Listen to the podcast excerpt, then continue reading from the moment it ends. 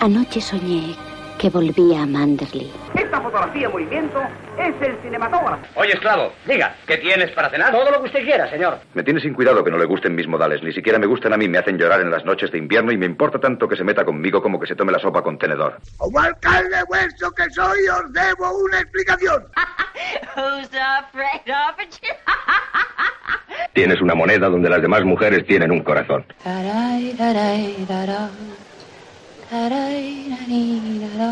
Fernando Galindo, un admirador, un amigo, un esclavo, un siervo. No diga más y juegue.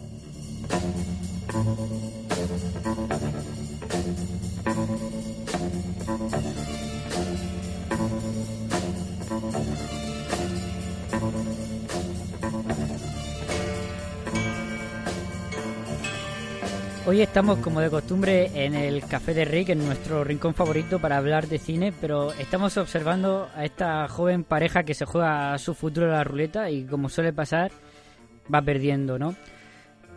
Se lo juegan a la ruleta, igual que se juega la pareja protagonista de, de la película que vamos a tratar hoy a un concurso de de eslogan, un concurso publicitario. La película que vamos a tratar hoy ha sido propuesta por un oyente, Diego Luis Contreras. Un saludo, que es un gran fan de Sturges y nos lleva pidiendo que hablemos de películas de Sturges desde casi que empezamos, ¿no? Hoy hablamos de Navidades en julio, Christmas in July. Raúl, buenas. Tú me propusiste, bueno, me transmitiste los deseos de- de- del oyente. Eso es. Yo pues eh, estuve hablando un día con, Diego Luis por Twitter, ¿no? Y salía el tema, me recomendaba algunas películas ahí, ya había comentado an- anteriormente. Y pues comentaba que, que sí que se trataban otras películas más, más, más, más famosas, ¿no? Más populares de este director. Pero entonces nos recomendaba pues estos títulos más eh, pues menores, ¿no? Que son títulos menores. Perdón, estoy, estoy peso con el lenguaje hoy. Y bueno, yo nada, no sé pues, si entonces- esto es un título menor dentro de la carrera de, de Sturges, ¿eh? A ver, no, no es de los grandes, pero mm, tampoco sé si lo consideraría menor. Bueno, perdona. Sí, bueno, así, así fue, así fue como me lo, me lo transmitió a mí el, el oyente, Diego Luis. Y yo dije, pues vamos a, vamos a incluir esto en, la, en las propuestas cuando me toque a mí. Pues voy a hacer un poco de trampa, voy a poner aquí las propuestas y, y, y nada, pues ahora hablaremos de la película.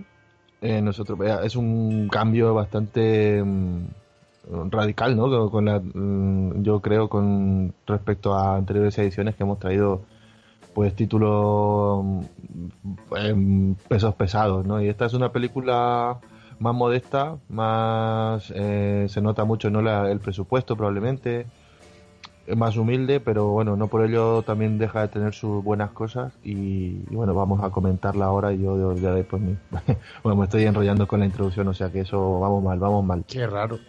Buenas noches. Pedro, buenas. ¿Quién eres tú? ¿Hitler? No, yo soy más de Mussolini. Tú eres más de Mussolini. Niño, sí, venimos de la calle donde Jimmy estaba montando la fiesta. Y bueno, vamos a comentar un poquito. No hemos, no hemos liado a, a pegarnos tortas con los pescados, ¿no? Igual que hacen en, y Obelix. Que aquí Correcto. hace lo mismo. Sí, tiene La- bastante influencia del cine mudo en, en algunas partes. La película, Ah, la comedia. Así que vamos a ir Sí, comentando un poquito. principalmente en esa escena. Pero bueno, sí, ya ahora lo comentaremos. Don Miguel, me quedas tú. Buenas. Hola, buenas noches a todos. Estoy aquí, pues, yo estoy aquí con, con mi café de la compañía Baxter. Esperando. Estás revisando revisando tu eslogan, a ver si te lo, te lo cogen Sí. para a ver si ganas. No es el café, es la cama. estoy aquí, estoy aquí dándole la cabeza mientras me doy mi cafecito solo. A ver, a ver qué se me ocurre, qué eslogan se me ocurre para ganar los 25 mil dólares. Muy bien. Y dígame, ¿qué, qué vamos a escuchar hoy? Bueno, pues hoy vamos a nos vamos a retrotraer a un, a un músico eh, primigenio, eh, digamos, en lo que se refiere a música clásica, y vamos a hablar de Haydn. Entonces vamos a, vamos a escuchar una, su sinfonía número 45. Que cuando haga cuando haga mis propias charlas y mis propios podcasts de música clásica, pues comentaré qué tiene de especial esta sinfonía, para no extenderme más, que se conoce como la Sinfonía de los Adioses. Pero bueno, vamos a escuchar esta sinfonía es cortita como esta película y, y nada, a ver qué a ver cómo interpreta esa, esta melodía.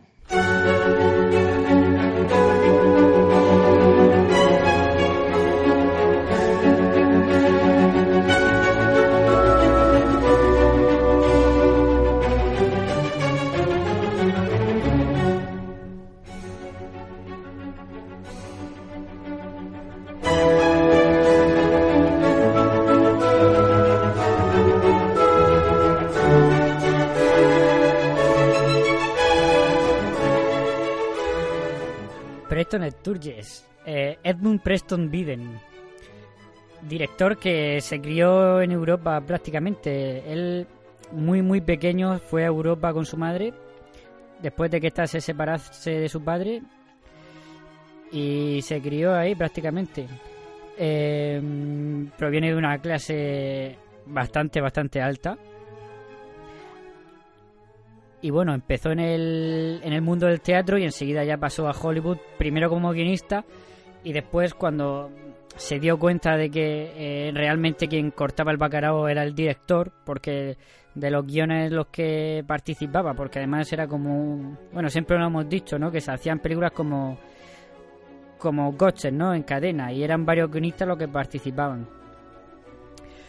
Y bueno, y aparte de eso, pues eso, que los guiones no se trasladaban como él le gustaría. Entonces decidió dar el salto al director y fue el primer gran guionista que se pasó a la dirección. Él le ofreció a la Paramount, le vendió el guion, un guion que tenía el gran McKinley, se lo vendió por un dólar a cambio de que, de que le dejaran dirigirlo. Y se llevó el Oscar a mejor guion esa película y vamos, fue un éxito brutal que, bueno, hizo una carrera con la Paramount bastante importante. Estuvo seis años en la Paramount en el que en los que cosechó éxito tras éxito. Y bueno, eh, eh, Sturges es famoso también por hacer lo que se conoce como el, el decálogo de la comedia, que son una serie de normas que él impuso para, para hacer una comedia de éxito. No sé si las habéis escuchado. Oh, es gracioso. Sí, yo la he escuchado alguna vez en el programa de, de, Sí. de Cowboys. El la- Cowboys los, la, la han dicho alguna vez, sí. Sí, la han leído alguna vez, sí. Venga, voy a leerlas. Ok. Sí, sí, sí. Lee, Luis, lee. Una chica guapa es mejor que una fea. Una pierna es mejor que un brazo. Un dormitorio es mejor que un cuarto de estar. Una llegada es mejor que una partida. Un nacimiento es mejor que una muerte. Una persecución es mejor que una conversación.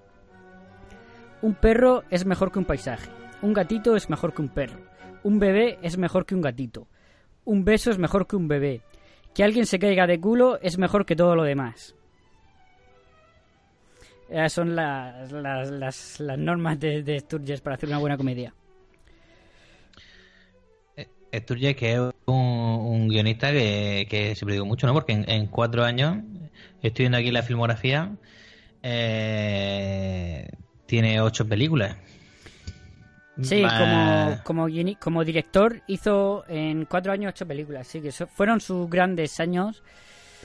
eh, fueron, sus grandes películas están concentradas en esos años. Del 40 al 44. Mm. Sí, porque luego ya, luego ya salta ya luego salta ya a películas por año eh, al 47, ¿no?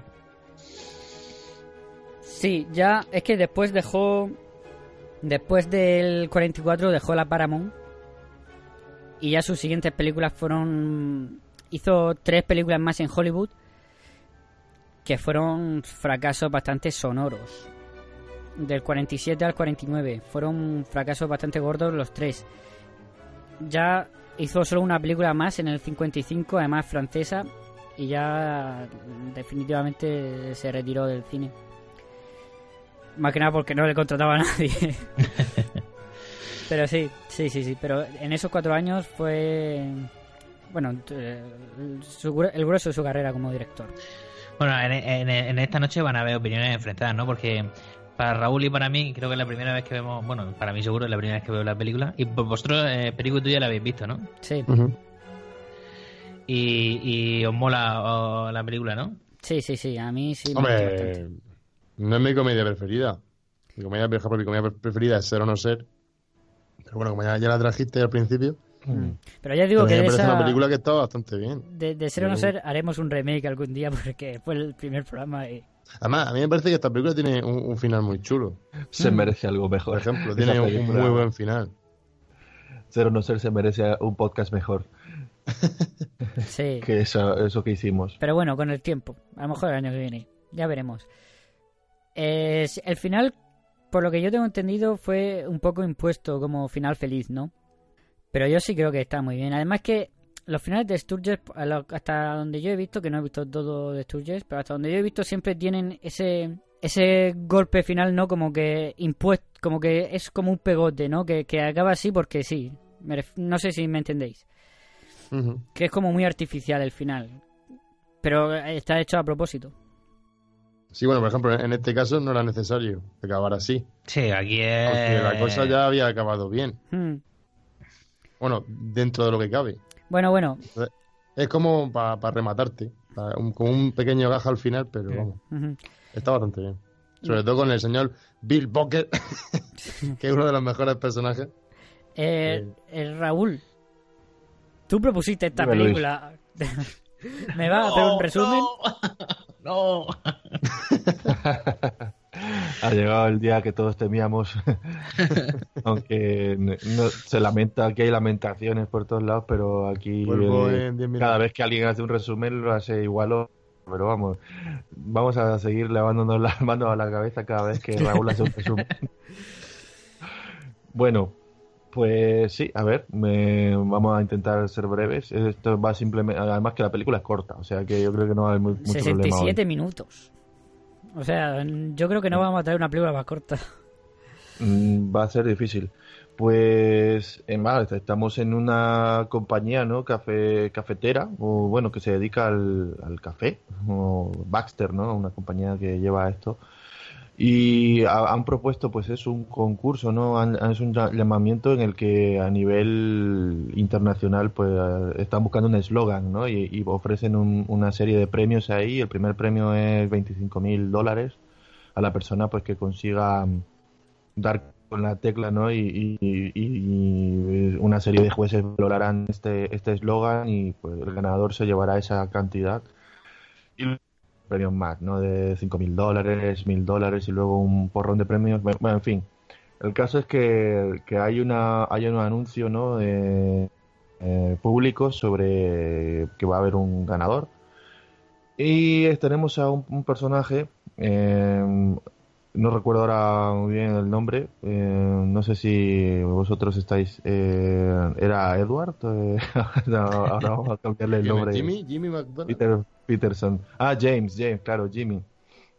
Eh, este hombre que, que trabaja ¿no? en, en, en esta compañía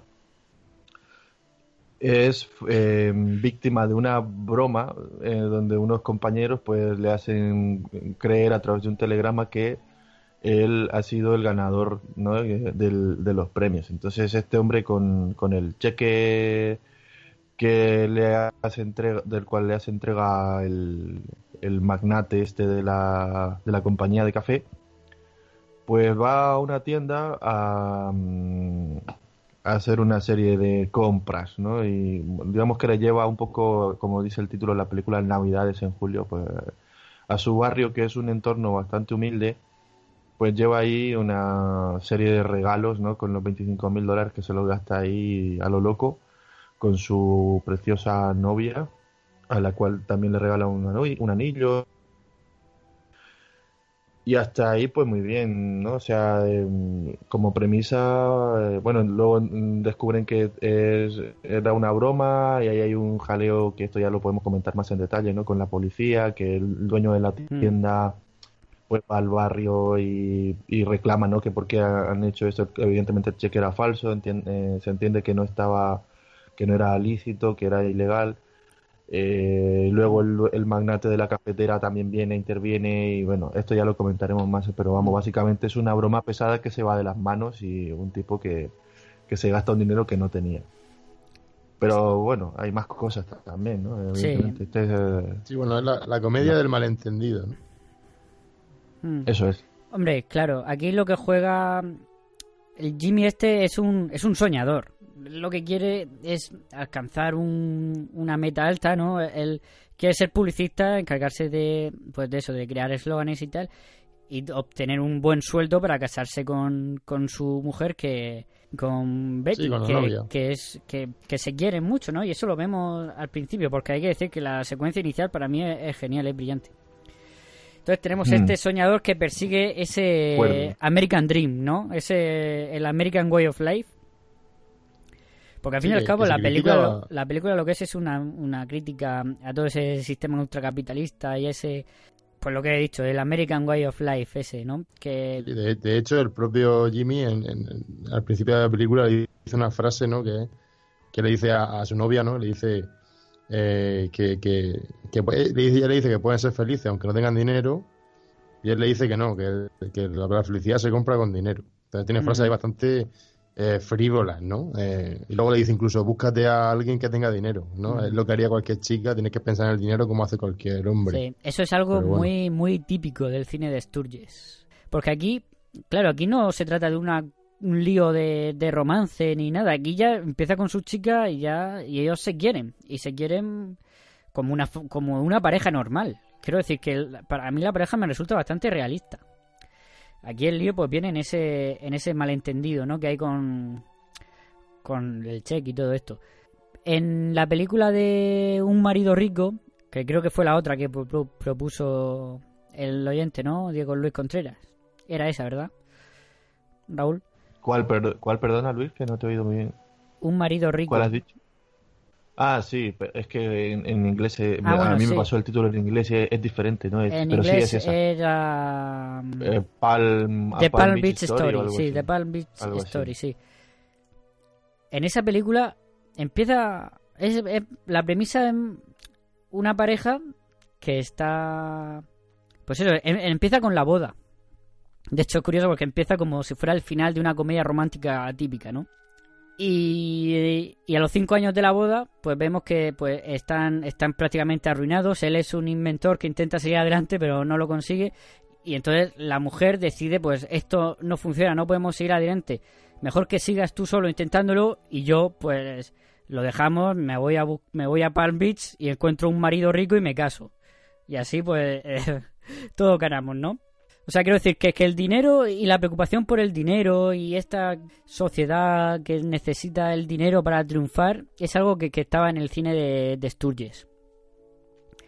Mm. Y aquí lo vemos en la conversación que tiene con, con su jefe, ¿no? Que le dice el jefe, yo también creía cuando era joven que tenía que ganar 25 mil dólares, ¿no? Para sentirme Sí, un sí. triunfador y tal. Y luego me di cuenta que, que no necesito llegar tan alto, ¿no? Y que, y que soy un triunfador así, con un sueldo, con un sueldo que me permita vivir y punto. Y tampoco necesito mucho más. Yo creo que ese es un- uno de los puntos que más me gusta de la película. Porque no es solamente una película que te hace reír, sino que también tiene un poco de mensaje y de esa crítica un poco a, esa forma de esa época de vivir. Pero incluso se puede ver que, bueno, que la escribe el, el propio Sturges, ¿no? La película. Y el personaje, por ejemplo, de la novia de él, el rol que tiene es secundario incluso cuando le dan el ascenso. Sí. Porque dicen a ti que darte una oficina, no sé qué, y a ella le voy a hacer tu secretaria personal. Que es como, no sé, que era como el rol que tenían las mujeres en aquella época, ¿no? Que tenían que ser. Hombre, pero eh, ya te porque- presenta a una mujer trabajadora, ¿no? Sí, que- pero por ejemplo, cuando hablan ellos, ella cobra 18 dólares y él cobra 22. Ya, ¿no? pero que Y- tienen y- trabajo y diferente. el uno Y ella es que es una mujer, quiero decir que era, una, era otra época. Ya, pero me refiero que se ve, que ahí se ve, se ve mucho. Ujú, sí, sí. Cuando ves esta película te puedes, puedes hacer contraste, ¿no? De También todas de- formas, De aquella época. de todas formas, en las siguientes películas de Sturges la cosa cambia, ¿eh? Cada vez se ve cómo la mujer alcanza más poder y, y en la, en- sobre todo en el sistema de relaciones se ve que en todas las películas de Sturges se ve que quien manda, en esta menos, pero a partir de aquí se ve que quien manda de verdad son, son las mujeres. En las películas de Sturges es así. En esta menos, porque en esta también es diferente, la película es de otro rollo. Hombre, es una, es una, es una, es una comedia. eh, yo la veo como una comedia muy, muy blanca, muy, muy, muy sí, blanca. sí, sí, sí, sí. Eh, ya, hombre, sí es verdad que tiene su, eh, tiene su momento de crítica social y tal. Pero aunque- siempre está en el fondo. Esa crítica. Sí, pero que Sí, pero- pero, Yo creo que tampoco lo hace es, queriendo. pero, pero tampoco es, es una crítica exagerada, ¿no? Claro. Eh, tiene esos, esos momentos puntuales, la conversación, eh, bueno, sí, esos momentos, pero pero es una comedia muy muy muy blanca, ¿no? Eh, Sí. eh, yo, por ejemplo, cuando le gastan la putada a, a Jimmy, bueno, la, la broma, cuando le hacen la broma, eh, los amigos ya están sufriendo enseguida por ver cómo el jaleo que se ha montado, ¿no? Sobre todo, ese- sobre todo uno ese- de ellos, ¿no? Los sobre todo uno un que, que- que tiene el pañuelo húmedo ya de, de- de- del, del sudor ¿no? de la frente, pero pero eso, ¿no? Y enseguida por tener cargo de conciencia y le compran incluso el sofá cama y, y luego lo y luego cuando eso, el policía, que lo hemos hablado fuera de micro, ¿no? el policía se pone de su parte, luego enseguida el, el de, el de la joyería y de los juguetes enseguida se pone de parte y le echa la culpa al señor Buster de la cafetera. Eh, no sé, es que lo veo todo como demasiado blanco, ¿no? Mm. O sea, que yo lo que veo es que la crítica esta social, pues sí hay, sí la veo, pero que es mínima, ¿no? Que tampoco es. Hombre, yo no, clara, yo no creo que sea mínima. Lo que sí es bueno, lo que sí que tiene bueno, es que, bueno, siempre estáis flotando, pero no te la tira a la cara, ¿no? No es tan, no es tan obvia como podría pasar con Capra, por ejemplo. Capra también hacía películas así de, de crítica social, pero te las tiraba a la cara de una forma que era bastante menos sutil. Yo aquí Preston Sturges yo sí creo que es bastante más sutil y te cuenta una y se centra pues en la comedia blanca como tú dices, pero siempre con esa crítica flotando porque es inevitable, ¿no? En la sociedad que, que te muestra. Sobre todo, pues, además, pues esas diferencias. A mí, por ejemplo, el personaje de- del jefe de, de la compañía que hace el concurso me parece buenísimo. El del jefazo. Sí, Me no, parece ese-. Eso es un crack, el señor Buster. Mm. Y la conversación esa que tiene también es muy No, buena. Claro, Es, que es, es el, es el, el- JJ Jameson de, de, Sí, de Spider-Man. ¿no? Ponme Sí. con mi abogado, ponme no sé qué, no sé cuántos. que poco... Claro, normalmente esto lo haríamos con, con, con reporteros aquí, fotógrafos sacando fotos, la radio transmitiendo, pero ¿qué más da? Si aquí no, no queremos vender café, solo lo hacemos por, por la generosidad. a mí ese personaje me parece genial. O cuando, o cuando está buscando a los a, a sus trabajadores que están reunidos en el Mm. eh, eh, ¿Dónde está? ¿Por qué se ha puesto enfermo? ¿O dónde ha desaparecido? Yo, bueno, es, lo que me veía es que soy, soy malísimo recordando diálogos, ¿no? Pero bueno, esa secuencia, ¿no? Es muy buena. Sí, y a mí las secuencias de, de esta reunión de, de- de- de- del jurado me parece surrealista, ¿eh? Eh, me encanta la reunión, el personaje este que siempre va en desacuerdo, que ese también era un actor típico de Bill Sturges. Booker. Bill Booker. Sí, Era. Eh, tanto- Ese, ese es mi ídolo. es que ese, ese es genial, ¿no? Que siempre va... Que que- cuando empieza a decirle, si tú eres de transporte, ¿qué vas a saber tú de Logan? Y dice, pues no, no pienso cambiar mi, mi opinión. Hombre, un tío con la idea firme. ¿eh? Claro, y además que todos están de acuerdo en uno en un eslogan que es malísimo, no me acuerdo cuál era, ¿no? Pero dice, es suave y agradable, o algo así era el eslogan, ¿no? Sí, sí. Sí, y, y- sí. y- y el tío dice, pues ese eslogan pesta. Es muy bueno ese Es, hombre. es un remake encubierto de 12 hombres sin piedad. Sí, sí, está clarísimo. ese tío, ese tío es Henry Fonda. Está clarísimo. Sí, tiene, tiene, tiene ese humor de. Es- esos diálogos son, son muy buenos, ¿no? Ese, ese humor, ¿no? Y luego lo que tiene, lo que tú dices de los diálogos, lo que tiene aquí y que más tarde se vería más, todavía más profundidad, son esos diálogos rapidísimos que tienen lo- los, protagonistas, No, ¿no? eh. Que hablan muy rápido e incluso de repente hay un montón de personajes en pantalla y todos hablando a la vez, ¿no? Y, y unos se responden a otros, como en la secuencia del, de la calle, ¿no? Cuando vienen los policías y vienen los de la tienda y tal. También, bueno, simplemente mencionar que, bueno, que el señor Bill Docker, ¿no? Que es William Demarest, y el doctor Maxford, ¿no? El dueño de la compañía, Mm. Raymond Warburton, el, el actor, que, que la verdad es que lo hace genial, ¿eh? Yo, Sí. de hecho, le, le dan más vidilla a esos dos personajes. Esos eh, dos son es los dos que, mejores es que secundarios. esos dos son típicos, serían más típicos luego del cine de Sturges. Los dos. Principalmente el, el doctor... ¿Cómo es? Max, Max Ford. ¿Que por qué es doctor? Pues, pues, pues no lo sé. Como paleontología, ¿no? Sí.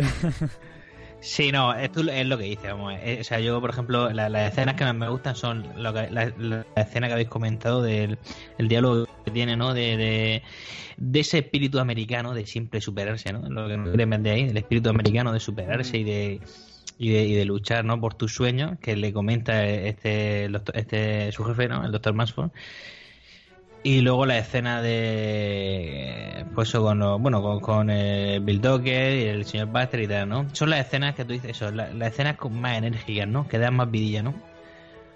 Porque la verdad que el Jimmy este eh, va un poco empanado por el mundo, Sí, ¿no? Claro, que- va, va, va claro, es un soñador, Claro. ¿no? Está, está, está obsesionado. No es que no, que no quiero decir pelele, que lo es.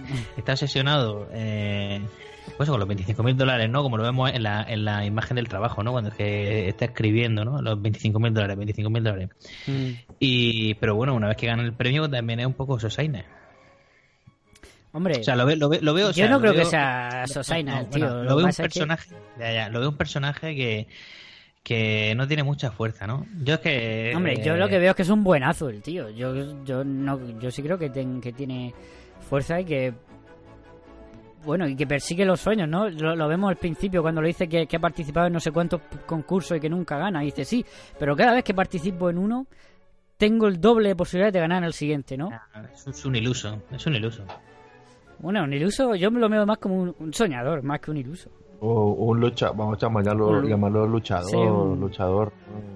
Un Sí, además eso que como vemos, como él mismo, él Podríamos mismo, decir que es, que es un héroe americano. Bueno, no nos pasemos. A ver. Eh, Como el, pa- como el padre de Mark Simpson. Sí. Vale, ya paro. Que digo que, que eso, lo que está diciendo del luchador, que también cuando ya se piensa que le ha tocado el, el premio y lo están todos celebrando con la. con la. bueno, en la oficina, que llega el jefe Sí. y le dice. y le dice, ¿cómo es que nunca. ¿Cómo es que no hace esos, esos geniales eslogan para. para nosotros? Y dice, ¿cómo que no? Si me has acercado un montón de veces, me he acercado 200 veces al departamento de publicidad con eslóganes, pero siempre me echan a patadas. No, digamos que el tío pues siempre lo intenta. Sí, y luego, bueno, y luego es que tiene a su jefe. O sea, su jefe directo, no, no el jefe de la compañía, sino, no el jefe de la compañía. sí, sí, sino sí, jefe- el, que le... El, su- que el- le- el gordito. Sí, el, que, le, sí, echa la charla de- del triunfador y eso. Es que eh, es eso, tío. O sea, es que no le echan la bronca ni, ni por no trabajar. O sea, eh, le echa la charla del triunfador y tal. Y muy bien, le da la mano, gracias, señor. Y luego lo defiende ante el jefe, jefe, ¿no? No, mire, señor, es que le han tocado los 25 mil dólares. Y una buena noticia. Hombre, porque es un buen jefe. Sí que es verdad. Es un señor, es un señor muy amable. ¿eh? Sí, sí, sí. Porque primero lo llama ahí al despacho y dices, tu madre mía, la que te va a caer, Jimmy. Que encima se haya equivocado en 11 mil dólares Claro. en, en- en una factura que dices, tu madre mía, Jimmy, más vale que gane el, el tro- el- el concurso. Pero bueno, Ay, Jimmy, que no estás declarando el IVA, Jimmy. Bueno, yo quería ir por la secuencia inicial. Que me parece brillante cómo empieza la película. Porque ya en, en, en ese momento ya te presenta estos dos personajes, te dice lo mucho que se quieren, ya eh, tienen, tienen una pelea, tienen una reconciliación, hablan del, del sueño de, de él, de, su estado financiero, de todo. una cosita. Puede ser la caída más falsa de la historia. Porque yo cada vez que la veo digo, Dios mío, si es que no, no, no. Hay que después tú, no es un especialista o algo, con peluca. Porque se pone a bajar de espalda, ¿eh? Y de espalda no te puedes caer. Y menos estirando la pata y luego haciendo como que saltas con los bracitos. Es que no, no, no es creíble esa caída. Es cuando, cuando, pero, Cuando se cae Betty. pero Sí, cuando sí, se, cae por segunda vez. con No, no, la primera. y- La primera se tropieza con el gato, si no estoy equivocado, con el gato negro. No, ni siquiera se tropieza, es como o que se cae encima del gato, es que no me acuerdo. No sé lo que hace, se cae ahí de mala manera. Y luego encima le mete una patada a una maceta o algo así. no Sí, sé, pero no tiene porque te ha sentido, pero vamos. La, la maceta sería de alguien. ¿eh? Es que, Que en ese barrio pobre tampoco hay para comprar macetas. Así que anda a que lo sí. mejor es suya.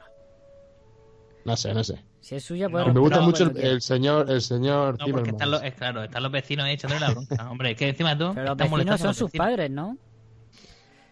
Es la No. madre de él y el padre de ella. Pero Yo bueno. la verdad que ya no, ya no, ya Creo no que no es su padre de, de ella, pero creo que es su vecino. Sí, bueno, no... Es así turco. Sí, pero porque... pero porque son los típicos emigrantes europeos que, que vinieron aquí y ya nace aquí. Yo, yo sí lo entendía como eso, pero bueno, da igual. También la manera de dirigir que tiene Sturges estas escenas, ¿no? Con planos muy, muy, muy largos, fijos, en lo que deja rienda suelta los diálogos que él mismo escribe, porque vemos... Es que, bueno, es, que tío, es, es guionista. También tiene un plano, ahí justo al principio, que a mí me parece interesante, el cenital de la madre en la Mm. ventana, porque no es picado contra picado, es totalmente vertical. Ellos sí que están en un, en un contrapicado de la barandilla del edificio, pero ella no, ella tiene un cenital encima justo en la ventana cuando habla con él. Y a mí ese, ese plano, por ejemplo, me llama mucho la atención. Hombre, no es totalmente cenital, pero sí, sí es bastante... No, me refiero, no es cenital, pero parece más cenital que lo otro. Sí, sí, sí, sí. Entonces, a mí me- cuando, lo, cuando lo veo digo, "Mm", no sé, es como que digo, mm, como que no pega con el resto, ¿no? Mm. Queda bien, pero que como que te llama la atención. Bueno, no, simplemente quería decir sobre la dirección eso, lo que es, em, me parece curioso, ¿no? La, estos planos tan tan largos. Bueno, curioso, ¿no? Como ya digo, es que, pues eso, era un guionista y, deja paso a sus diálogos, ¿no? Confía en sus diálogos, ¿no? Y, y en el saber hacer de los actores. Y deja planos muy, muy, muy largos, fijos, y que los actores se muevan, hablen todo lo que tengan que hablar. Y que entren y salgan, en, por ejemplo, la escena de la calle se, se ve, ¿no? Que están ahí aunque hay bastantes, bueno, hay varios planos, pero que son planos muy largos y eso, y los actores entran, salen, tal. Hoy vamos rápido por lo que estoy viendo. Claro. Poco a la poco. película, la La película película son es corta. 67 minutos. ¿eh? Hmm. La película es que es Claro, eso, no- son 67 minutos, pero es lo que hablamos. Yo sí creo que, que tiene muchos temas. Bueno, ya hemos mencionado casi todos, ¿no? El American Way of Life, el este de superación, luego eh, el tema romance de esta pareja, ¿no? Que me parece que está muy bien tratado, como ya digo. Es que eso mm, Luego- me llama la atención y me gusta. ¿Qué os parece la, la brecha justo al sala- final? salarial que ha sacado el perico de los 4 dólares de diferencia No, también, pero ¿qué os parece Venga, vamos a hacer una el- tesis sobre la brecha salarial. Pues si hoy en día aún, aún pasa, pero bueno. Eh, ¿Qué os parece el personaje de Baxter, del jefe? Porque me hace mucha... O sea, el diálogo con él al final me hace mucha gracia, porque eh, cuando están ahí que le confiesan, están hablando con él y dicen, sí, tus ideas nos parecen geniales, no sé qué. Aún Sí. más cuanto más las pensamos, etcétera. Dices tú, bueno, pues parece ser que aunque, le- aunque, se, aunque se lo confiese, ¿no? Pues va a decir, va, da igual. Y no, dice, pero Claro. importa mucho que no haya ganado. Dice, no. Y me encanta la explicación que le da. Me encanta. Dice, porque yo soy un tío que me he equivocado mucho. Claro. Y- y dice, Entonces, no el hecho de que haya ganado el torneo no he perdido, me dice que, no he perdido que el dinero de, que me dejó mi padre eh, siguiendo mi propio instinto, ¿no? Por seguir mi propio instinto. Sí, sí. Y luego Sí, cuando la comparación esa- con el caballo. Es que esa, esa escena también es muy es muy explicatoria de todo lo que estamos diciendo, ¿no? Ese sueño americano, ¿no? Que, que a no todo el mundo está a su alcance, ¿no? Por mucho que digan. Mm. Pero y aparte Quiero decir, luego a este no le habrían dado la oportunidad nunca. El, el- el discurso que da Betty en ese momento, Mm. ¿no?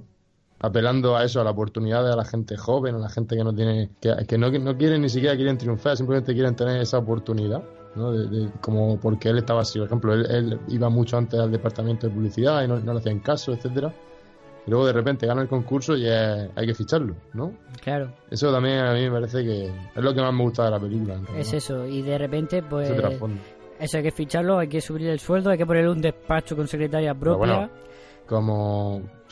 y claro, como y es lo que dicen después. insensibles ante la Porque. sociedad. no les gusta la película. Nada, bueno, ya, es que ellos no. No tienen sensibilidad. Ellos, como cobran 3.000 Hombre. euros al mes. No, son- no somos no somos de no somos de Sturge. Ahí está. Eh, Nosotros, para nosotros es lo que decía uno ¿no? de los Sturges, el bueno es John, ¿no? En vez de Preston. Que la verdad que no me acuerdo quién lo, quién lo dijo. No, lo dijo al revés. No. Ah, lo dijo al revés. Sí, o ¿El sea, dijo Preston? de los Sturges el bueno es Preston. Pues tampoco soy de ese tío. pues ese tío se equivocaba. No, yo es que bueno, esta película, eh, no sé, o sea, no... Es que, claro, venimos de, de- de obras maestras, ¿no? Venimos de películas con mucho nivel.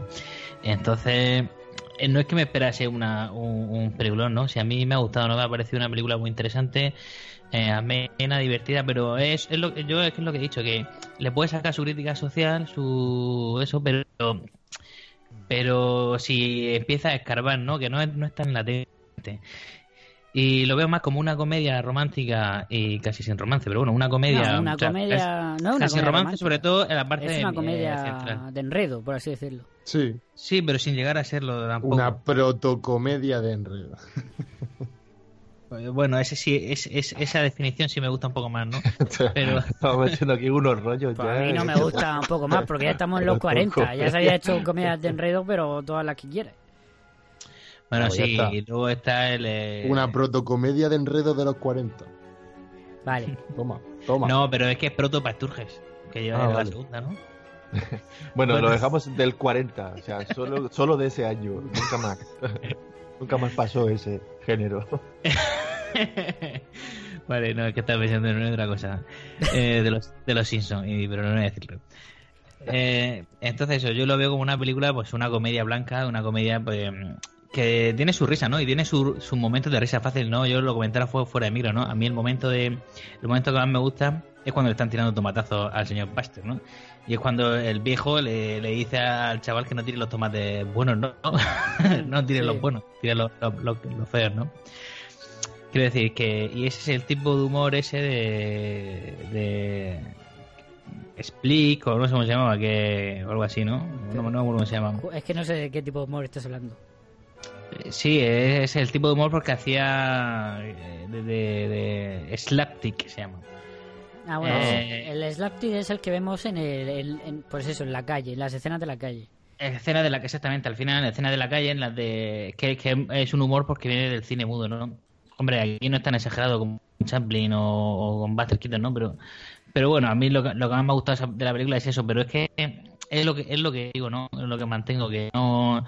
O sea, me estoy jugando aquí al oyente, ¿no? Al, único oyente que tenemos, que es Diego Luis Contreras, pero es lo que digo, ¿no? Que, que a mí esta película está bien, pero tampoco hay donde. Yo no veo tampoco donde escarbarle tanto.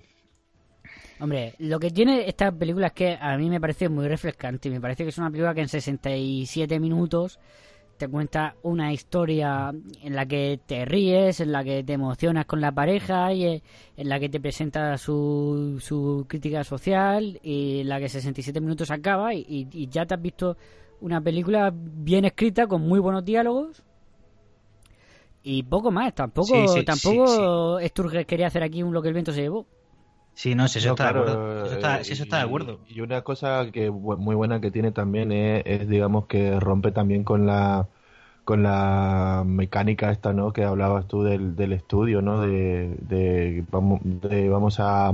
O sea, que la, la misma persona que escriba el guion, que la dirija, pues eso también tiene su, su mérito y a lo mejor no, no era lo que se llevaba tanto, ¿no? En, en ese momento tener la opción de, de hacer cine de autor dentro de Hollywood, pues es, un, es no algo sé, Baba, que, no, no, no existía eso.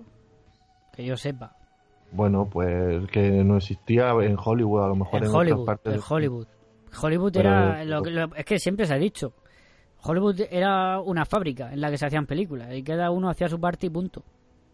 Por eso, que se haga eso en Hollywood, pues tiene su mérito, ¿no? Y que además se, se refleja en la película con los hechos estos de que, eh, tú dices muchas veces los planos estos son largos, a veces ocurre todo en el mismo sitio, pero gran parte de eso yo creo que tiene que ver con, con, con que a lo mejor el presupuesto que, que tenía, ¿no? Porque no, a lo mejor no apostaron por, por esta película. Mm, no, fuerte. pero la- las dos primeras películas, o sea, esta y la anterior, tuvieron presupuestos muy, muy cortitos.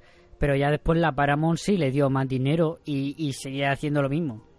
O sea, seguía Bueno, con sus es planos largos, cuando- sus, pero que lo hacía, pero porque es lo que yo Mm, digo, que es un guionista y él dejaba a sus, dejaba fluir sus diálogos. Sí, sí, sí, sí, lo entiendo, pero, pero bueno, al, al- al margen de eso, yo creo que sí que se nota ahí la, el, el peso, ¿no? de, de, de la falta de presupuesto, pero no por ello deja de tener sus, sus momentos así memorables, ¿no? De- en cuanto a la dirección, porque hay planos planos de estos de mm, que son cosas de estudio, ¿no? Que, que ah, pues tú, tú te pones, te paras a pensar, es la primera vez que este hombre dirige realmente, entonces tiene su mérito que, La segunda. que eh, la segunda, perdón, eh, el uso de la cámara, bueno, la segunda, como si es la primera, o sea, ser director realmente, o sea, en el mundo profesional sabemos que no es, vamos, que no es nada fácil. Sí, sí, sí, sí. sí. Entonces- Sí, eso era por, entonces- por, por La mitad, la mitad del presupuesto se la gastaron en el sofá ese. sale. en el sofá ese que es una idea horrible. Yo no sé quién querría ese sofá. O sea, a, mí, me- a mí me encanta. Ese sofá que le da un botón y empieza a sacudirse así el colchón. Sí, tío, está buenísimo. En los años 40 eso lo petaba, tío. Tú imagínate que pones un gato encima y te das al botón. Raúl. Sí, ya te partes. Y tienes más de dos millones de visitas en YouTube. Es que eso hay que pensar las cosas. No, pero lo que sí, Sí. lo que, lo que sí tiene eh, Sturge, no, lo que sí se ve, eh, bueno, se ven. Se ven sufi- es lo que dice Raúl, ¿no? Que claro, al ser sus primeras películas, pues a lo mejor también tiene que acostumbrarse al tema de dirección y tal. Cuando los diálogos son buenos, pero la dirección no lo es tanto, pues sale una película como esta, ¿no? Pero lo, es verdad que, que si sigue mirando su filmografía, la, eh, la siguiente noche, eh, la siguiente noche, la siguiente película es la de Tres Noches de Eva, ¿no? que digamos que es casi su película más conocida, ¿no? Y a lo mejor ahí o, o- o la siguiente coge- Pues casi que sí, ¿no? No sé. Sí. De, Ahí puede, ser decir- que sea más conocida. quiero decir que las siguientes películas a lo mejor se cogería un pulso más firme a la hora de dirigir con, con, pues con este tipo de guiones, ¿no? Con lo, con, lo que el conjunto se quedaría mucho mejor. O sea, sería eh, más, redonda la película. Hombre, yo, por ejemplo, de las que propuso mm, nuestro oyente, Diego Luis Contreras, a mí, por ejemplo, la otra me gusta un poquito más. The Palm Beach Story. Me gusta un poquito más esa película. Pero es que es turque, quiero decir, si no te gusta esta, la otra es más, es más de enredos que esta. Eh, Es, es screwball que se dice más, más pura. Esta, esta también es una screwball, se puede calificar ahí, pero menos, Sí, pero no, no, no tanto. menos de enredo. La, Sí, la esta otra no. es una película de enredos pura. Pero bueno, Mm. Y oye, la semana pasada, la semana, la semana pasada, la semana pasada comentasteis que aquí sale el mejor policía de la historia. ¿Por qué, Perico? Por su frase, ¿eh? Por su frase. ¿Quién eres tú? ¿Hitler? ¿quién te crees que él es? Hitler. Calla, Mussolini. Así que está guapísimo, tío. Sí, hombre. además que se nota que, que, que- al pueblo. ¿no? claro, es un policía del barrio, ¿no? Y que conoce a este hombre y que sabe que es buena gente. Claro, pero si yo lo conozco desde que era un crío, chaval. ¿Qué me estás contando? Me llega por ¿Eh? la rodilla. ¿no? De que ha robado, que ha dejado de pagar. Mm. Todavía te, todavía te pega a ti el policía por acusar Sí. al otro. Solo te quiero decir. Esa, Te ha esa- robado no sé cuántos mil dólares, pero como lo conoce el policía, se supone que no, no tiene que detenerlo. Esa escena, mm, Miguel me recordó, esta vez última que la he estado viendo, no sé por qué, me ha recordado a cuando comentamos ladrón de bicicleta, esa escena que le acusa uno de ladrón y entonces sale todo el barrio así en plan vacilón Sí. a defenderlo, ¿no? Pues un poco así, pero aquí más, más con más buen Sí, rollismo, pero- ¿no? pero Aquí esto no tiene- este claro, esto no tiene no- nada que ver, no tiene nada que ver. Este vecindario no, no- no es la fama, ¿no? No tiene tanta mala Claro. pinta como, como, como, el de la, como el barrio ese de ladrón de Sí, pero Claro. son de gatillo fácil también, ¿eh? Que empiezan a tirar pescado. Sí, sí, sí, sí. O sea, eso es, eso es Asterillo Belli. Sí, es Deja de tirar mi pescado. Este pescado está fresco. Sí, es que, no sé, esa, esa escena está muy bien. Cuando eso tenemos por un lado al barrio, por otro lo de la tienda y por otro al, al jefe de la compañía de café, ¿no? Que enseguida vemos como los de la, los de la tienda enseguida ve, ah, sí, eso, eso es típico de las grandes compañías, ¿no? Un, eh, Sí, se ponen del lado de los Claro, otros. y dice, enseguida supimos que era buena gente, han sido engañados por esta por estas grandes compañías, ¿no? Que es lo que es, la- eso es a lo que se dedican. Y no, y lo típico de nos veremos en los tribunales. Y va a pagar hasta el último de estos artículos. A mí mi personaje. Esa, mi esa es la mejor escena de la película y para bueno yo creo que todos estaremos de acuerdo a lo mejor el, el ritmo ah no pues O sea, para mí sí yo, yo para lo tengo mí, claro, para mí lo mejor es el arranque. lo dices que es un romántico A, a mí me encanta eh, la- Venga, cuando al- entra Max Ford a, a la reunión del comité, por ejemplo, y, y empieza a decirle inútiles. Mm. que son lo peor que, que no ha conocido gente más inútil en su vida, que, que dice de todo lo malo. Y luego a Bill Docker le está amenazando y hablándole súper mal. Y luego le dice, y puedes despedirme después cuando quieras. Y dice, idiota, ¿quién ha dicho que iba a despedirte? es que en plan, como que le- simplemente es así, ¿no? Que le gusta hablarle a todo el mundo mal y, y no soporta a nadie, ¿no? De hecho, odia a casi todos los de la- del comité. A todos sus directivos lo odia. Cuando está llamándoles por teléfono, que lo ha Mm. comentado antes Miguel, eh, va diciéndole que está en el spa, no sé qué, no sé cuánto, eh, criticándolo a todos. ¿no? porque es, un, es un gran jefazo y está tenso siempre. Allí nadie trabaja. Claro, ahí nadie trabaja y él está Bueno, ahí regalando dinero. Es que, lo, es que lo vemos, ¿no? Cuando está en la reunión esa, o sea, cuando llega ya por segunda vez, en plan, el doctor Manfo, en plan, ¿qué hacéis aquí? O sea, hay un tío durmiendo prácticamente encima de la mesa. o sea, Es que llevan ahí semanas, ¿no? Discutiendo con, con- con todos sí, los, sí. los papeles, eso.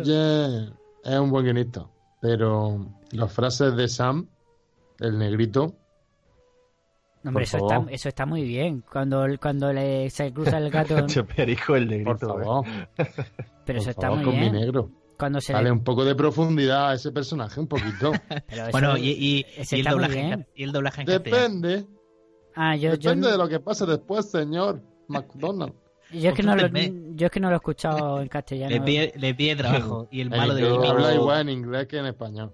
Yo creo que por Sí. suerte no, no lo he escuchado en, en español, ¿eh? Porque no, en le, inglés le- no, le a- habrán a puesto señorita. Eh, Claro, me lo claro. estoy imaginando, pero si eso está... en inglés también parece cortillo y demás. No sé. Que va, que va, no, sé, para no, nada. pero ¿eh? yo no lo noto así. Pero a mí me Sí, parece. que la he visto yo esta tarde en inglés, que sí, que no está bien, que son frases demasiado... Bueno, lo que tú digas. Hombre, pues, ha- se lo habla, explicas habla, a habla, habla a los niggas, a los niggas, pero no habla en plan Pero esclavo. yo no digo la forma de hablar, yo digo lo que dice. Pues lo que dice está muy bien. Cuando le pregunta, está- le pregunta eh, eso, un, un gato que se te cruce un gato negro era buena suerte o mala suerte. Y le dice, Depende de lo que pase después. y le dice, este, Venga, depende de Pablo lo que Coelho, venga. No sé, pero eso está muy Pero, bien. no me jodas, pero a mí me parece, a mí me parece una buena frase. Claro. Sí, vamos, En sí, la pero- pidaría. Pero es que dice tres o cuatro seguidas que... Vamos a ver, pero ¿qué, qué, qué, qué presentación le da ese personaje? Y ahí para que de repente salga ahí y sea el mejor consejero de la historia. Es que no sé, es como que no me pega. Como que está ahí muy... ¿Por qué no? No sé. Él está ahí, se entera de todo, porque está ahí limpiando y pues se entera de todo. Yo qué sé. A mí no- Venga. ¿Será que soy racista? Pues, Hombre, cuando ha- ha- has empezado llamándolo el negrito. Solo, solo salen dos negritos en toda la película. Salen dos negritos en toda la película. Uno es un mayordomo. y bueno, no, miento. Miento. Del África Salen tropical. cuatro. Salen cuatro. Sí, sí, el al principio están escuchando la radio dos que limpian los zapatos. Que se salen Pero- dos negritos. Uno es el mayordomo y otro es el gato. Ay, qué cabrones. Madre mía, en este bosque nos van a caer palos por todos lados, ¿eh? No, no, hemos perdido, hemos perdido ya todo el, el- Si teníamos algún. Vamos a criticar algún africano de público, lo hemos perdido. Vamos a criticar a las mujeres también. Esa mujer no se merece ni los 18 dólares Claro. por llegar tarde. Los cuatro dólares menos merecidos los tiene. o ni eso, por llegar tarde. Ay. ¿Qué dices tú? Dices tú, ¿cómo has llegado tarde si en la noche anterior decías que te, que te llevaba Jimmy y Jimmy ha aparecido ahí? No, no dije que le llevaba Sí, a Jimmy. sí, dice- de hecho, sí, cuando sí, se sí, despiden, sí. dice, nos vemos Sí. en la oficina. Sí, y, él- y ella, le, y, él- y ella le dice, ¿no me llevas? ¿No me, no me llevas? ¿O no nos vamos juntos? Y que al final creo que le dice que sí. Pues yo creo que ese lo otro lo ha inventado, porque no me suena de nada. No, le dices no me abrazas. No, y pues, yo te tengo, o sea, yo oí algo así en plan... Y no, no- me, ¿no? En plan como que no me toca o algo así, no sé. O no me sí, toma. yo creo que se estaban despidiendo. besito. No, no, no, no Sí. le dice que le va a llevar. Pero yo creo que le hice revisarlo, No, revisarlo. eso, o Jimmy es un despistado que se ha ido sin ella. Eh, Puede ser. revisarlo, o a lo mejor ha entrado al SEO y, no, y ha entrado tarde, yo qué sé, pero, pero a mí me suena que le, que le dice eso, ¿no? Aparte luego de, de buenas noches, buenas noches hasta que no le da el beso y tal, pero eh, yo creo que le dice eso, no nos vamos juntos o algo así, ¿eh? Bueno, si tú lo dices. Ahora mismo no caigo. Pues Bueno. Betty sí cayó. La mejor que la ahí historia, se man. tropieza con otro gato negro que también está bien traído. Bueno, Seguro que era el mismo por el presupuesto. ¿qué me dices de la fotografía, Raúl? ¿Te llama la atención? Pues sí, hombre, la textura esta del, del atrezo, ¿no? De los, mm, los edificios, el, el rollo este de la radio, ¿no? Y, del- del- y sobre todo la, la escena inicial esta que tú comentas, la de... que empe- la- me sorprendió cómo empezaba, ¿no? Que se ven los edificios estos de fondo y la cámara baja y llega hasta la pareja que está en, pues en la terraza del eso es, fotográficamente está bastante guay ¿eh? o sea, como, como película de estudio con pocos medios creo que han conseguido ahí crear un, un entorno bastante creíble y, y además que, que eh, o sea, visualmente es natural, o sea, se te, te dejas llevar por, por la cámara fácilmente. Y eso sí que, por eso decía antes, yo, bueno, no lo he comentado realmente, pero para mí esta película, mm, la historia, por, aunque el guion vale que esté bien escrito y que mm, haya ahí pues algunos momentos de diálogos así chispeantes y que y que sea compleja no la, la acción entre varios personajes. Sí que es verdad que a mí este guion no me pues, a lo mejor no me no me acaba de transmitir muchas cosas. Eh, me me sabió a poco. O sea creo que a lo mejor podría haber sido una película mejor de lo que fue pero las películas se hacen en un momento y es, evidentemente es mi gusto y, ya está, no tiene más. la idea de, o sea, todos estos temas secundarios que salen, ¿no? Como crítica social y todo esto, está bastante bien, pero a lo mejor el hecho de que no, no llegue a estar tan sobre la mesa, a lo mejor eso puede ser lo que me, que me mm, trastoque un poco ahí, ¿no? Porque digo, vale, toca este palo, pero tampoco profundiza tanto. Y, y, la, y como la trama principal tampoco la veo tan, tan enrevesada, pues entonces me, me parece un poquito flojo. Pero por el tema de la dirección, pues sí que me, me gusta. Fotográficamente no tengo nada que, que decir de negativo para nada. O sea, de hecho creo que es lo que más me, me ha mantenido despierto ¿no? a, a la hora de, de, seguir la, la película. Hombre, eh, yo por ejemplo sobre la historia que tú dices, a mí me parece, el punto de partida me parece brillante. Y yo sí creo que el guion está muy bien resuelto y tal. Pero bueno, fotografía, de lo que te he preguntado. Perdona, eh, pero puede que sea la segunda parte la que, la que para mí flojea, porque sí que es verdad que empieza bien. Pero bueno, no sé. Bueno, eh, sí, fotografía. Vamos allá. A ver, yo, yo reconozco que a lo mejor me bajo un poco el ritmo después de, lo, de, que pase lo de la calle, pero es que enseguida me lo recupera. Es que no, no, no sé, no, no, no sé. Tampoco, tampoco es que me baje así que. Miguel, yo estoy buscando la frase que tú, que tú has dicho y no la encuentro por ninguna parte. No lo dice. No, me la habré inventado. Pero bueno, no sé, que igual sí. Oye, ¿qué, ¿y qué eh, espera, de... fotografía, que no he terminado. que, por ejemplo, lo que sí yo sí he notado es que tiene eh, es una fotografía muy contrastado, con que lo que quiere destacar lo, lo destaca en, colores muy claros y casi en blancos y todo lo demás es, es como muy oscuro y está muy muy contrastada. Por ejemplo, el principio mm. con, con su jersey así que es gris casi blanco y y el cuello de, de, ella que es así muy blanco y todo lo demás muy oscuro, ¿no? Y, y la luz en ellos. Y eso pasa eh, en toda la película. Luego lleva ese sombrero blanco y esa camisa blanca que, que destaca un montón. Y, y, lo, y es eso, los negros muy negros. Que no negritos. Dios, vamos, esto, esta época va a acabar fatal. Que, que, no sé, eso me, llama la atención, que, que, centra muy bien la atención en lo que quiere centrar. Sí, a través de, de, ese contraste del blanco y negro. Mm. Eso lo hace muy bien, sí. Sí, por ejemplo, a mí ahora mismo me viene a la cabeza la escena en la que abre la trampilla, justo para que ella baje, y aparece esa luz de abajo también, que está bastante chula. Por ejemplo, una de ellas. Sí, y por ejemplo, cuando va él en. Cuando va en la escena de la calle, que, que siempre sacamos la escena de la calle, es que es muy buena el traje él que lleva que, que, se ve negro, negro y negro y todo lo de alrededor más claro y su sombrero sobre todo lo que más destaca claro por encima de todo. Yo estoy pensando justo cuando lleva la muñeca en brazos y se la da a la niña que también va toda vestida de forma clara, ¿no? Además que es rubita, lleva un vestido muy clarito. Y luego cuando hace el contraplano, todos los demás son más oscuros y luego la, la muñeca que, que es también de un color muy oscuro. No sé, a mí me parece que el contraste ese del, blanco y negro me parece que está muy bien llevado. Sí, como la niña, pues la niña es una niña inocente, ¿no? Y está rodeada de un barrio, pues que a lo mejor no es el mejor barrio. Claro, y aparte ya va en silla de ruedas. Eh, No es el mejor barrio monetariamente, ¿no? Pero que sí se ve que ahí todos se tratan como una familia. No, no, eh, eh, está claro, no, no, pero eh, como supuestamente la película lo que lo que critica también es un poco eso. Pero vamos, que yo creo que en el caso de la niña es simplemente remarcarla pues como inocente, no como una niña inocente. Muy bien, Miguel, perdona que te he cortado antes. No, eh, nada, o sea, pensaba que habías terminado con el tema de la fotografía, ¿no? Que yo pensaba, yo preguntaba por el tema del final, ¿no? Ese último giro final que eh, para mi gusto es innecesario.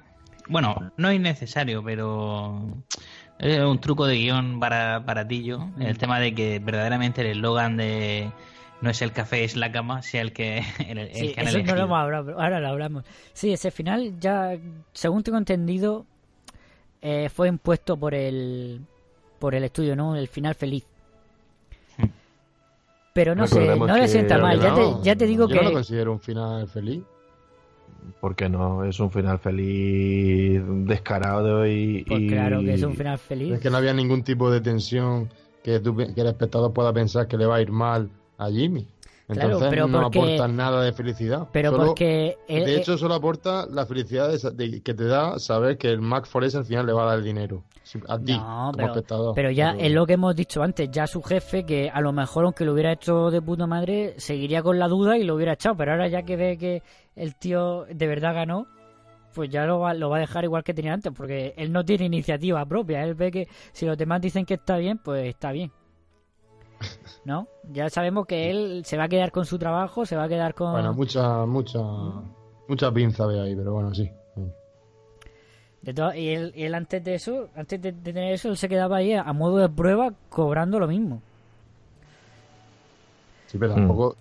tam- Bueno, Que era un, era un final agridulce. Pero bueno. Eh, Sí, pero, pero, bueno, pero, pero ya, y ya tenía, ya tenía su oportunidad y ya había convencido a, a los demás de ese consejo de eh, de otro eslogan, ¿no? Eh, eh, el Sí, pedigrí, ¿no? Era con, pedi- con, pedri- con pedigrí sí. o no sé qué. Sí, no me acuerdo. Eh, sa- eh, grano de sangre azul. Sí, Sí. exactamente. que sí, pero que luego igual, aunque fuera muy bueno, luego igual el tío le echaba pues porque no estaba seguro. Es, es que lo que decimos antes, es que la oportunidad no la tiene todo el mundo. No, ese, el American Dream ese es, es una mentira, no todo el mundo no tiene las mismas oportunidades. Y si a este Hombre, aquí señor este tío tiene la oportunidad porque directamente gana, o todos creen que ganan Claro. 25 mil dólares. y su jefe dice que si ha ganado será bueno y lo pone, si no, Claro. y en cuanto dice que no ha ganado, ah, pues entonces no es tan bueno, aunque eh, dice, yo decía que era bueno porque lo que decías me sonaba bien, pero ya me he equivocado otras veces, se lo dice así. Hombre, en lo del final feliz este, recordemos que eh, al otro lado del Atlántico estaban cayendo muchas bombas y Estados Unidos no... Mm, Acaba de empezar la guerra Querían, querían, querían que, que no que no se tocase para na- nada, o sea, tenía que ser todo muy happy, entonces se entiende que el estudio apostara por eso. Mm. Bueno, se entiende, ¿no? O sea, yo no lo entiendo, o sea, no, no, no lo apoyo, pero quiero decir, yo quiero hacer películas escapistas, pues no voy a poner finales dramáticos. No, de todas formas, ya digo que, que Preston era muy dado esos finales pegote, por así decirlo. eh, Es que no son pegotes, simplemente le daba ese un giro final así bueno y ya está. A mí no me gusta, ya lo digo. Oye, no, no, no- no- no hemos dicho que hay que decir el eslogan de, de Jimmy. Sí, sí, sí. Que no es. Dice, si no puedes dormir por la noche, no es el café, es el colchón. It's La not- cama, ¿no? It's Bueno, not the coffee, it's the bunk. En, en castellano lo han traducido como la cama. Ah, bueno, no es el café, es la cama. Eh, que a, mí, a mí me hace gracia cómo, cómo lo defiende siempre, ¿no? Que siempre que lo dice, dice, pero no, eh, es el café lo que no te deja dormir. Dice, y luego empieza con los estudios psicológicos. No, pero es que recientes estudios psicológicos demuestran Sí, sí. que... ¿no? sea, Y empieza Sí, a no. explicártelo Jimmy la, teoría el del típico- médico este sueco. Que ha leído un artículo ahí en el Facebook y, y lo defiende a muerte. el cuñado de turno. sí, un poco sí. Sí, Sí, no, sí, es, un tío súper listo y súper ingenioso, pero eh, eh, piensa que el café te da sueño. O sea, vamos. No, pero es que me hace gracia eso. Dices, no, pero, pero es que es el café lo que, lo que no te deja dormir por las noches. Es el café lo que te quita el sueño. Entonces empieza con, no, pero es que hubo hay un doctor en Suecia que defiende que lo del café es psicológico, tal, no sé qué. Sí, aparte se lo, se lo intenta decir a su novia, ¿no? Pero es que no lo entiendes, no lo entiendes. Es el, es el café, no es el café. Dices, sí, sí lo entiendo. Pero lo que no te deja dormir es el café. Que luego le dice, dice, estamos armando aquí jaleo y oh, vamos que tu padre no puede dormir o algo así. Dice, bueno, démosle, démosle una taza de café. Ese, yo, a mí me partía eso cada vez que le dice, pero el café es lo que no te deja dormir. Y él empieza a explicarlo. Eh, pues yo creo que ya vamos a pasar a la escena favorita. Aunque ya la hemos mencionado así por encima, hoy va a ser más corto de lo habitual. También como la propia película. ¿Quién empieza? Empiezo yo. Venga, tú que ya me lo has dicho antes, un poquito. Cuando entra Maxford a, a pedir explicaciones, ¿no? Porque están en medio de, digamos, el anuncio en el programa de radio y no tienen al ganador todavía. Entonces tiene que ir a donde está el comité y está este Bill Docker, ¿no? Que se niega a votar lo mismo que sus compañeros. Y, y llega Maxford y empieza a amenazarlo, a insultarlo, a decirle lo, que no tienen ni idea ninguno de eslóganes. Pero bueno, eh, ese momento bastante bueno. Incluso el otro se dice, puede despedirme, pero no cambiaré de opinión. Y el otro, no me iba a despedirle. En fin, que ese, ese momento a mí me parece, me parece de... O sea, lo- los veo más moviditos que el resto de, que el resto de la película y me gustan bastante. Mm. Luego también, también- está también Don Hartman este, ¿no? El, el- el locutor de radio, bueno, el, el presentador del concurso que también es Mm. famosete, ¿no? Que lo pasa fatal, el tío. Sí, que, otro, otro que le entra la, suda- la, la sudadera, ¿no? Ahí, y, que, y que sale, que tiene tabla, vamos, para salir adelante. Sí. Oye, lo que no hemos mencionado es, es la la escena de la tienda. Hemos mencionado así por encima lo del sofá, pero la escena de la tienda también es reveladora, ¿no? Como de repente en cuanto ven el cheque ya cambian completamente el trato, ¿no? Y, ya, y le dicen, me siento mal, y me no te preocupes, nos fiamos de ti, tal, eres el ganador del concurso, tal, no sé qué, ¿no? En cuanto ven el cheque, el cheque ya el trato cambia completamente y vienen ahí todos los encargados a atenderle de, de todas las maneras, ¿no? Sí, a sobarle la espalda y... Luis, te toca. La digo yo. Mi esc- y, así, no me la quité. Mi escena favorita es la, la, pele- la- la- cuando se tiran los pescados y los tomates podridos. sí, bueno, los tomates buenos. Ah, sí. Y eh, sí, la risa, la risa fácil. Yo soy, yo soy de humor fácil, de la risa fácil. Eh, sí, esa- es que esa escena está muy bien. Todo, todo, todo en general de esa escena es la que más hemos mencionado. ¿eh? Yo no me había parado a fijar, pero es la que a la que siempre recurrimos, la escena esa de la, de la calle. Sí. Luego con las vecinas también gritando por las ventanas y todo. Y, y cuando los llegan que, que se piensan que se ha vuelto loco, ¿no? Incluso también me hace gracia cuando, cuando después de que llame a su madre, ¿no? Que están discutiendo ella con los vecinos estos que no sabemos si son los padres o no de ella. Que le, le dice, pues se habrá vuelto loco, tal, no sé qué. Dice, bueno, mi hijo también bebía, no sé qué. Dice, sí, pero él no bebe nunca.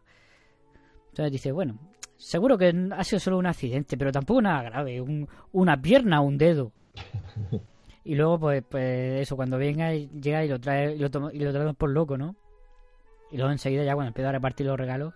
Bueno, mi escena favorita es la, la que ya la que he hecho al principio, la de la de la azotea, el arranque, porque me parece un principio maravilloso encima en esa azotea, los dos los dos enamorados ahí discutiendo lo mal que le va en la vida, lo bien que le va en la vida, las aspiraciones, los deseos, eh, ese cuando, incluso como empiezan, ¿no? Es que se podrían mudar a esos apartamentos, que, que la cocina se transforma en el baño y todo, ¿no? Que es una habitación pero que se transforma en cuatro. ¿No? Y, y tienen una pelea, tienen una reconciliación, se, se, se besan, se despiden. Me parece un arranque formidable. Y ya nos presenta perfectamente a los dos protagonistas. Raúl, Muy bien, muy bien. dime tu escena. Sí, sí, e- ese que comentas es un buen momento, sobre todo por la fotografía. A mí me gustó Mm, mucho esa sí, iluminación sí. a la que te referías antes, que nada más empezar, claro, llama la atención, ¿no? Pero bueno, mi escena favorita es la de la de la chabacanería de este barrio en la calle. Eso es lo que más me, me atrapó a mí, me gustó porque hay una serie de, de diálogo, ¿no? De diálogo bastante ágil y que, Mm. y que no y que no pierde en ningún momento y, y se mete uno y se mete otro personaje y están ahí se, eh, con todo el jaleo Sí. y, eso, y, y ahí se nota la, la potencia, ¿no? La calidad de este guionista. Y, y- ya si lo complementamos con, con una buena puesta en escena de, lo- de los actores y, y- y poner la cámara en un sitio, pues eso, ¿no? Que, que te quede todo claro y que la, la escena funcione. Entonces, pues para mí es la escena más completa de la película y la que más me gustó, ¿no? El momento de, vamos a empezar, digamos, cuando está, cuando llegan el camión este de la empresa, ¿no? De, de la tienda y traen el, el- el sillón, ¿no? Y dicen, Mm. bueno, este- viene el camión y, y ellos se piensan que, ah, están trayendo el, el sillón este de, de mamá, ¿no? De no sé quién, no me acuerdo muy bien, para quién lo había comprado. Entonces, eh, ellos piensan que vienen a traer lo que faltaba, ¿no? Que era el, sofá este multiusos y, y resulta que vienen a, eso, a embargar, ¿no? A, llevarse todo y, claro, la reacción de esta gente ante eso para mí fue hasta que lo del policía, cómo defienden a- al, al protagonista, ¿no? A Jimmy, como mm, eh, la gente, pues se vuelca con él, no saben que es un buen tío, saben que, que es eso, un se menciona por ahí que es un soñador, que es un luchador. Y eh, cuando viene el jefazo ¿no? de, de Baxter, pues me hace, me hizo mucha gracia el, hecho de que, de que cambiasen tan, tan rápido, ¿no? Lo de la empresa a- a señalarlo a él. Ah, claro, ahora lo entiendo todo. Es, es este, este, esta gran empresa quiere no sé qué. Y quiere, y se mete ahí en el bolsillo a la gente para, para empezar a tirarle cosas. Y bueno, pues, ah, por eso pues, me pareció bastante completa, porque cumple su función de enredo y tiene muchísima gracia todo lo que pasa ahí, pero también siente la empatía, ¿no? De por este por el personaje, por el protagonista. O sea que para mí esa fue la mejor escena y creo que me estoy enrollando otra vez para variar. O sea que Bueno, Luis, te cedo el honor. nada, yo decir, yo ya resumo un poco y después veis vosotros y ya está. Yo, para mí es que, que yo creo que, bueno, a Pedro y a mí nos gusta un poco más que a vosotros parece ser. Eh, yo para mí es una comedia, ya digo, muy refrescante, una comedia que te la ves en, en- Es que dura una hora, son 67 minutos en el que te ves una historia que para mí es muy buena, sobre todo, sobre todo por el arranque que me parece brillante, tiene un arranque brillantísimo, muy original esta historia. Sobre todo por lo, sobre todo lo que tiene son unos diálogos chispeantes, ¿no? Y unos diálogos vivos que te crees de verdad. A mí me parece que los diálogos son totalmente realistas en su comicidad, pero realistas y muy buenos. Y y, ya- y, es que tampoco es una película que aspira más, ¿no? Ya digo, con su poco poquita crítica social y, y ya está, y muy muy refrescante. Es una película que a mí me ha gustado volver a ver. Sí, como si imagínate que te la, mm, te la encuentras por la tele en el TCM, pues te la ves porque sabes, como sabes que no es tan larga, sabes que es corta, es una historia que la ves así ágilmente, pues a lo mejor no, no te, no te da tanto reparo quitarla, ¿no? O sea, no, no es como te puede dar más pereza ver a lo mejor una otra película que no sé, hay momentos para todo. Ese es tu eslogan. No, mi eslogan es eh, pantalones. Son como los shorts, pero más largos. Estaba preparando el podcast de Friends. Mm, sopa de fideos. Bueno, eh, Miguel, ¿quieres decir algo más? ¿Y Pedro? No, yo, yo, nada, decir que eh, es que vamos, he sido un poco crítico con la película, eh, pero bueno, que, que me ha gustado, me ha gustado. No es mi película favorita de las que hemos traído, pero, pero que es una película que me ha gustado, me ha entretenido, ¿no? Y luego porque Sí, tiene, pero- tiene, tiene, tiene cosas de comedia fácil, bueno, yo la llamo así. De la risa fácil, ¿no? Que a mí me gana. Me gana lo de lo de lo del viejo diciéndole al crío que no tiene los tomates buenos. Pues ahí me, me ha ganado. Desde luego, para ti esa frase pod- podría, podría llamarse así la película. No tires los tomates buenos. No tiro los tomates buenos, claro. No, y luego, pues, los personajes del, de, del Doctor Masford eh, y, y Bill Docker y, y el señor Buster. Bueno, sobre todo el señor Buster y el Doctor Masford me, me encantan esos personajes. Sí, sí, es- esos son los que más te ríes. Sí, bueno, todos sabemos quién es el personaje favorito de, de Pedro. El Sam. policía. Ah, Sí, bueno, el policía, hombre, pero si fuera por tiempo incluso, pues Bill Docker. Ya, ¿no? ya, ya, ya. Pero el policía que me encanta. Porque encima tiene una pinta de mafioso. O sea, pero mucho. De hecho, tiene cicatriz. Es que no pega de policía. Dice, no puede haber cogido otro policía que pegara menos. Pero bueno. Mm. Y, y me encantan las frases de Hitler y Mussolini. Que me, y además es que solo dice eso. Dice eso y se queda ahí de fondo. Con cara de mala leche y ya está. O sea, es que me encanta. Bueno, a, a lo mejor Raúl tiene que decir algo de- del actor protagonista. Se llama Dick Power. no, no, no. Hoy, hoy no es el día. Hoy no es el día para. Ya, además, vamos a repetir palabra, ¿no? Sí. Eso ya. Ah, La, la, la sección esa se acabó ya, ¿no? Sí, la sección de nombres. La, la sección de De aristotélica, nombres ¿no? La de sección obscenos. aristotélica de, de- de nombres obscenos. Sí, casi freudiana a veces. Sí, sí. Venga, vamos a la despedida.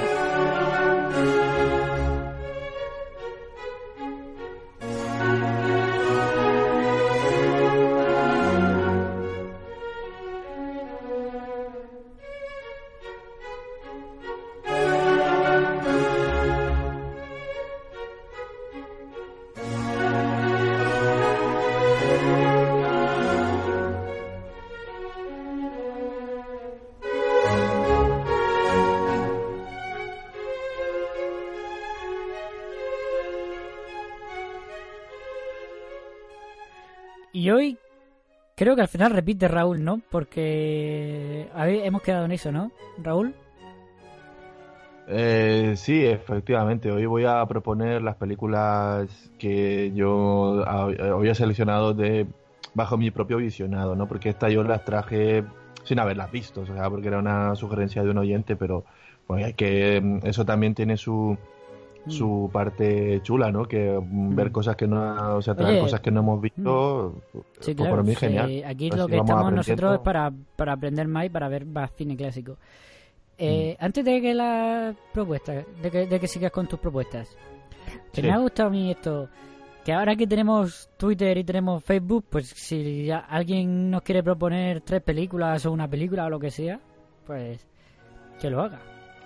Que estamos. Eso es. lo- pues pondré los enlaces en las descripciones de los, de los audios, de los podcasts. En la, en la descripción estará el enlace de Facebook y de Twitter. Y quien quiera proponernos una película o tres, o incluso si quiere mandar un audio proponiendo las tres películas o lo que ya quiera, bueno, lo que, lo que le Muy buena, muy buena iniciativa, Luis. Que No. está chulo esto. Bueno, Raúl, Sí, sí, totalmente. Pues vamos allá, a ver, yo vamos a empezar por como hago yo mi dinámica suele ser, vamos a empezar por la más antigua a la más a la más reciente. La más antigua en este caso es de 1927, gran año, gran cosecha. Ya trajimos una. Eh, esta película es británica, del Reino Unido, ¿vale? Y vamos a decir que es- todos sabemos cuál es, Raúl. mm, Es tu película favorita. vale, muy bien. Pues bueno, no digo ni el esto, género. eh, eh, esto es. Eh, eh, esta película no, dilo, de- dilo, dilo, por- para los oyentes. Ah, bueno, pues sí, esto pues, es un thriller, ¿no? Eh, su- vamos, no sé, que no sé si usar la palabra suspense. Es una película muda, ¿vale? Que, mm, bueno, pues voy a decir un thriller policíaco incluso. Esta es una de, tus, una de tus películas favoritas, ¿no, Raúl? Eh, exactamente.